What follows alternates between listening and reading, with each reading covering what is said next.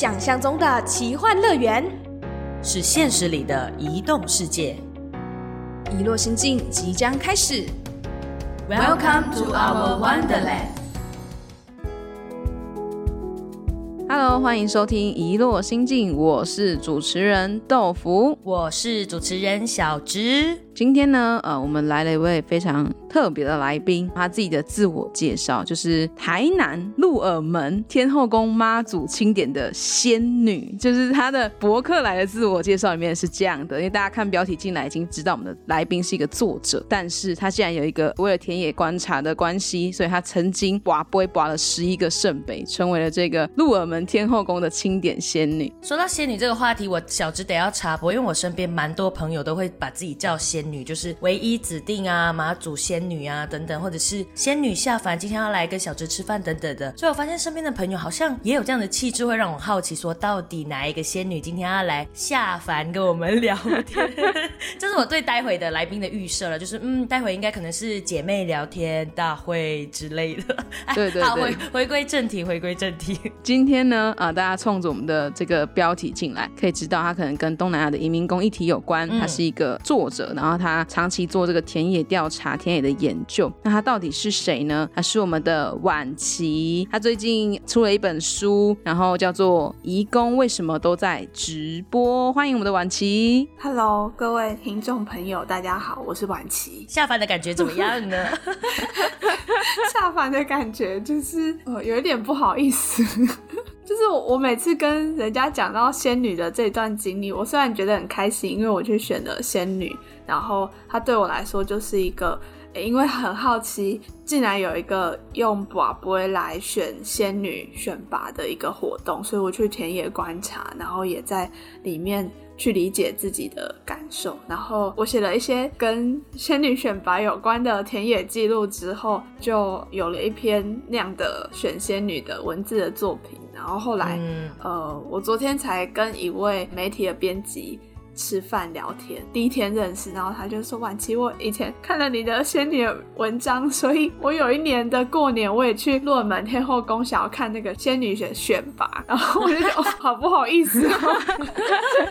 可是有时候，呃，我们在写书的过程或田野调查的过程啊，真的很不知道说在路上会遇到什么或看见什么，是非常符合我们讲的没有地图的旅人，因为我们走着走着的时候，就像是一个旅者一样，还不知道说我们发生了什么事。就像今天晚期带着你的新作品《义工为什么都在直播》，做了很多跟义工相关的田野调查，真的有一种在画了一个未知的蓝图，然后慢慢的走去看说义工发生了什么样的事情，日常有什么样的有趣的故事或等等的。但我个人比较好奇是，你现在是一个作者，记录了好多好多的东西，像我啦，本人就是也自愈自己也是有点文青美少女哦，美少女哦，所以我都会把一些不是仙女文字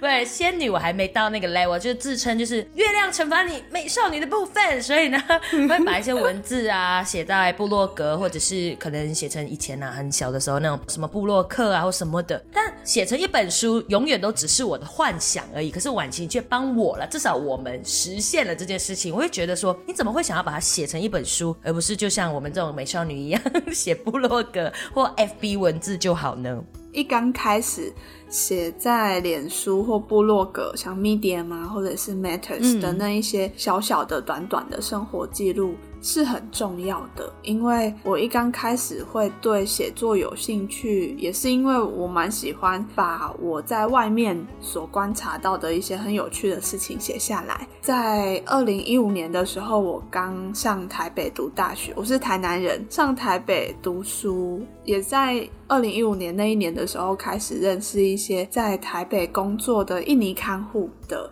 义工，嗯然后当时候我就对义工的社群蛮感兴趣的，因为以前在台南的时候完全没有接触过义工议题这个领域。所以我记得蛮清楚的是，我一刚开始在认识不同的印尼朋友，刚认识的时候，我不太会讲太多话，或者是我也不太会像现在台北车站有很多做功课的学生，然后就会拿着他的功课去台北车站，想要认识一个义工，然后来做他的功课。我也不太会这样子做，因为我的功课不需要这样子做。所以我，我那时候刚上台北的时候，因为觉得没有什么归属感，我觉得蛮孤单的，所以就开始在台北认识各种的议题，还有朋友。然后刚好移工议题的这个朋友圈是我认识的第一个，我觉得蛮舒适的朋友圈，所以就这样子待了下来。主要是在那个时候刚上台北的时候，我都会写一些心情的小记，像是。小慈，你说的一样，美美少女的小金是 一个从南部长大的小孩，然后他刚上台北在生活的时候，我觉得那个是一个感官的触角很打开。然后再感受这个新的世界的一个时期，所以那个时候我就会把一些我生活的感受，不一定是跟义工有关，我我家外面我看到了什么啊，然后我在台北去了什么地方，什么人跟我说了什么话，我的感受记录下来。二零一七年的时候我就休学了，因为一刚开始读的是电影，然后我觉得读得很迷茫，所以那时候休学了一年，回台南。在台南也交了一些对移工议题有兴趣的朋友，或者是印尼或菲律宾的朋友，我就认识了一个菲律宾朋友，他就说：“哎，下个礼拜天在台南大饭店的一个九楼还是十二楼的地方，有一个我们菲律宾移工的选美，你们要不要来看看？”所以我就跟朋友一起去看了。这一个菲律宾选美的世界，我觉得非常的有趣，因为台湾人一般认知的选美是比较静态的那种选美，可是我在那里看到菲律宾义工办的选美，大家非常嗨，然后尖叫声会盖过我讲话的声音，那个选美的方式是非常的让我感到好奇的，因为。就像是那个选美有一个泳装的 section，然后那个泳装的 section 就有一位菲律宾的男模特，他就穿三角裤，然后露出他的肌肉这样，然后他他就一边他就一边走秀一边走到前面，然后他的两手各拿着一罐古龙水，一边走一边跪对着观众喷。然后也有一个男模特，他也是穿着三角裤，秀出他的肌肉的线条。当他走到舞台的最前面的时候，他拿起一罐满的矿泉水，打开，然后洒在他的。肌肉上面，他们为什么要准备一体呢？有点压力哦。然后大家就就超嗨的，那个时候开始我就觉得，哦，这跟我想象的世界不太一样。仙女表示满意，我想把它记录下来，所以就也从那个时候我就开始就会记录一些在义工的议题里面看见的一些我觉得很有趣的事情。也是在二零一七年的时候，有朋友叫做德轩，他就介绍给我一个 A P P，叫做 Bigo Life，它是一个直播的 A P P，在东南亚的地位就媲美于一期直播。它里面有大概百分之五十到百分之七十的直播的人，在当时候的二零一七年都是印尼或越南的义工。越南、印尼移工，他们在直播他们日常的生活，可能在雇主家，可能在工厂，可能在渔船上。但是我觉得最特别的是，当时我都是晚上十二点一点左右睡觉，那个时间我打开这个 A P P，我就看到，哎。大家都在直播自己睡觉的脸我就觉得很纳闷，说 为什么你要直播自己的脸在那边睡觉，然后你的眼睛闭上，我还可以看到你的细微的表情，或我也可以听到你有没有打呼。对一般台湾人来说，直播是一个蛮尴尬的事情，除非你是网红。可是好像对印尼的每一个素人直播，对他们来说。好像蛮舒适的，我就不太知道是为什么。所以当时候因为这个好奇，我在三年后就转学到正大了，从世新转学到正大，然后上了一堂方念轩老师的进阶采访写作课。当时候我就终于有机会把我对直播的好奇，用一种深度报道、报道文学的方式去访谈，访谈我身边的朋友，然后写下一篇比较完整的文章和报道。那那篇报道刊出之后，刚好那段期间有一个新闻的事件是，台湾在二零二零年年初的时候，还是疫情很紧张的时候，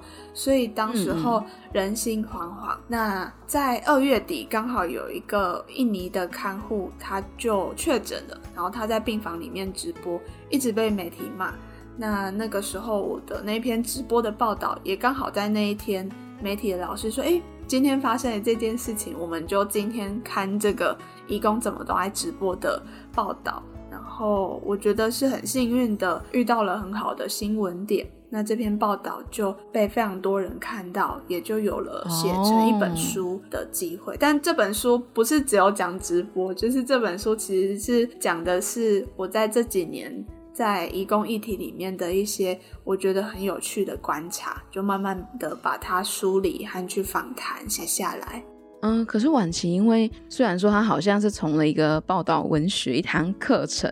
然后演变成了一本书，但其实，在过往的经验当中，你也早就已经开始在观察移工这个族群了。其实，我们长期在做，不管是广播也好，还是说我们在创作的路上，过程也需要做蛮多的田野，投入这么长的时间。其实，填调过程，人跟人的互动，有时候会有一些情绪，有一些内耗，或者是说，呃，你需要花蛮多的精神力。会不会因此可能让你在填调有中断或者是停滞吗？嗯，我觉得好像还好，因为呃，一般的比较典型的学术里面，人类学田野调查，比如说我去读一个硕班，然后我读人类学研究所，我通常是需要半年到一年的时间，长期在一个地方或一个领域做田野调查。可是我发现我的状况比较不一样，我比较像是从二零一五年，我的生活就有一部分是跟移工有关。以前在灿烂时光书店工作的时候，我会去帮忙移民工文学奖，就在那个时候，我的生活里面有一部分就跟这个有关了。我只是从过去的生活里面提取一些我觉得很有趣的元素，然后把它变成一个题目，然后重新的再去找回我以前认识的、我现在认识的这些，在比较深的聊。这些题目，嗯嗯，我们之前透过你的不管是书本啊，还是座谈里面去认识义工直播等等的，不管是哪一个方式，几个东西，我觉得比较触动到的是，你总是会特别的在讲说人们生活共同之处，就是这个字好像你在写在文字或书里面，特别的触动到我们在讲说义工的生活，你做了很多的琢磨。那你觉得作为一个长时间在这个路上做田野调查的工作者，你觉得目前的媒体或者大众在针对现在目前的内容的议题，有没有哪？一些是你自己感觉有一点脱节，或者是实际跟你田野上面看到的不太一样或不贴切的地方吗？我现在会觉得说，如果有一件事情它被拿出来在媒体里面讨论，每一个观点它当然都是真实存在的，所以它才会被写出来。可是我觉得在媒体里面，大家对移工议题的讨论经常。会看到两种说故事的方法，一种是励志感人的故事，好像这一位义工他来台湾就是为了赚钱，然后赚了钱回家之后就从此可以过着幸福快乐的生活；或者另外一种是辛苦的刻苦的故事。我觉得这两种说故事的方法，当然这些真实都是存在的。可是我觉得做田野或者是写作这件事情，是为了要呈现不同的观点。我就在思考说，哎，我现在要写一本书嘛？那个时候我就会思考说，哎，那我以前在看书的时候，我通常是在看这一本书的时候，看到什么样的内容会特别的打动我？然后就在思考这个问题。然后思考着思考着，我就发现，哦，好像是不管那本书是小说也好，散文也好，报道文学也好。纪实的作品，这些书当他们打动我的时候，都是有某些这个主角他遇到了某一个困难，这个困难其实我也遇到了，我正在被那个困难困住了的时候，我看着这个主角在经历他的困难，他在克服，或者是他没有克服，他在很难过的时候，我心里面的那一个被困住的感受，好像也可以被释放了。所以刚刚小直说的人们生活的共同之处，我觉得这个是我在写作的时候会有意识的去书写的一个东西，因为我觉得。大家说移工移工，或者是大家说无家者无家者，警察警察，就是这个都是一个他者的名词。可是，对，嗯，我为什么要关心他？就是我我身为一个人，我我有需要去关心那个住在我家对面的那个移工吗？然后或者是住在我家巷口的那个警察吗？其实我身为一个人是不需要去关心他们的。可是如果这个移工跟我遇到了一样爱情的困难，如果这个警察跟我遇到了一样的生涯的迷。选择，我就会去。看一下他是怎么面对他爱情的困难，或者是这警察怎么面对他生涯的迷茫的。哦，理解。那有个问题想要问，因为晚期的书中也有提到，或者是在座谈的时候也有提到说，其实刚才你讲媒体可能会有一部分在书写义工的这个议题的时候，会是励志感人的，然后他们回乡之后，好像从此跟王子公主一样过着幸福快乐的日子。但实际上，义工返乡后是不是真的是这样呢？我记得。你有提到说，有些义工们在返乡后，其实会发现他们可能没有办法接轨原本自己生长的土地的生活。例如说书中一段话，那这是小植呢特别揭录下来的，因为他觉得特别的有感，因为特别是我现在的状况 哦，真的，对对对对对，因为他也是最近刚回到马来西亚。那这段话是这样写：只有他像个被冻结的人，退兵回温之后。重新适应自己的土地，但他不知道为什么都不一样了。那我们知道，你其实除了在台湾田野，后来你也会近几个月吧，好像有陆陆续续看到，其实你也会到国外去找，可能是书中的，或者是你过去认识的移民工的朋友。那你觉得你自己看到移民工朋友在返乡之后，他们最无法适应的可能会是哪一些方面呢？我觉得其实就是豆腐刚念的这一句，没有办法适应的就是自己改变了。可是我家好像哎。什么都没有变哎，我们家的厨房和厕所还是长这样，然后我妈妈还是每天她作息都一模一样，可是我我的思考已经改变了，我已经比较喜欢吃台北两百多的东西，可是我妈妈会觉得大埔铁板烧一百多的铁板烧。是一个奢侈品，我觉得就是那种感受。小直特别有感，是除了刚刚讲的这一段话之外，就是刚刚一直前面讲到人们生活共同之处，其实就跟我们在做一落心境的时候很像。我们也从很多来到我们节目上面的没有地图的旅人这一群伙伴们去找看，说他们为什么在做这样子的职业决定的时候，他们在面对他们的选择的时候，为什么会有这样的想法，以至于我们一直想要找答案，去想说到底我们下一个如果我们遇到这个议题的时候会怎么样看。我记得我那时候是在。河内的时候，就是旅行，就准备要回家了。今年二零二三年年初旅行的时候，一边读着你这一些文字，一边觉得天哪，这不是每一个都是我的日常吗？就是回到自己国家以后，什么样都不熟悉，可是明明就没有变好像改变的是我，就像那种分手后男女朋友再见面，嗯，变得只有我之类的那种感觉，非常的不能适应。然后还有很多，我觉得这内容很多，还是要提醒各位朋友，赶快去买书。对我们分享一两句，就是真的是 punch line，就是 rap 里面最重要的那几句话，其他的自己买啊，都很重要。这样，然后也有一句话也让我跟豆腐很有感的，就是说移动是为了离开什么，跟靠近什么。其实是不是也跟我们三个人在做移动的时候，嗯，很常有这样的状况呢？所以不仅是写移工的生活日常，对我们也很有用。以晚期来看，你会怎么去看移动这一件事情？在我回答之前，我想要先问豆腐和小子，你们觉得你们的移动是为了离开什么东西，然后靠近什么东西？又回家是为了要离开什么东西，靠近什么东西？因为我十八岁有做了一个很大的移动的行动嘛，就是从马来西亚来到台湾念书。我觉得那时候的移动是为了要我们说的追梦，要实现一个可能光鲜亮丽那一面，包括可能要开拓视野。我觉得那时候开拓视野是我移动的时候很坚定的那个目标。我觉得我可能移动的次数不是那么多，然后如果真的要说比较久的，就这么刚好就是这一次小直回。马，然后最近我也和小直一起回马，管他大概一个礼拜左右吧。我这次来马来西亚大概会待就是一个月以上，就是旅居这样子。嗯，那我觉得我离开台湾来到马来西亚，我觉得是离开那个居住了很久的环境。就是我觉得在一个地方你待了太久，然后你的生活习惯、你的思考跟你的生活周遭，你能够看到的世界会有一点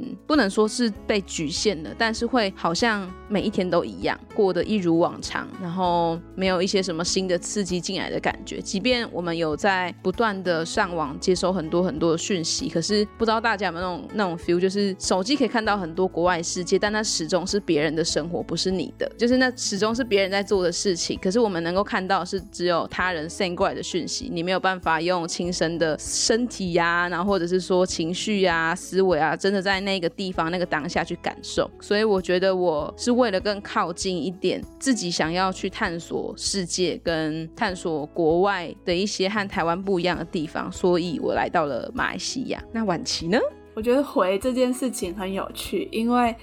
我回台南的时候，我不会在家人面前说我要回台北了，因为他好像不是一个回回这件事情，好像对爸爸妈妈来说不是政治正确的，所以我现在在台北的租处，我不能说家，嗯，我也会这样，可是在我心里面，每次。返回台北的时候，我会觉得哦，我回来一个其实自己比较自在的地方。因为在我青少年或者是小时候，我觉得在学校或者是小时候的生活其实是被困住的，尤其是在学校那个体制里面。然后上大学之后，我觉得所谓的自我好像都是比较在上大学之后才慢慢的形成的。嗯，比如说我喜欢交哪一类的朋友。我跟谁相处比较自在？这些讯息，我在小学或国中，我是不会自我有意识的，就是这样的交朋友，然后受伤，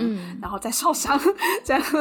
所以我觉得在台北的生活是我的一个比较自在的生活。嗯，不是说在家里面不自在，是某种程度上，我的可以自由的自我是在台北开始可以剥去一些东西，探索出来的。我有记得出书之后，我妈妈有来高雄听一次我的新书的分享，然后我就有有在台上说：“哎，妈妈，我等一下不会看你哦，因为我在家里跟我在外面完全是不一样的样子。”然后，然后我我妈妈听完讲座，我的一个好朋友就去找我妈妈聊天，然后我妈妈也说：“哦，江婉琪在家里完全不是这样呢。”然后，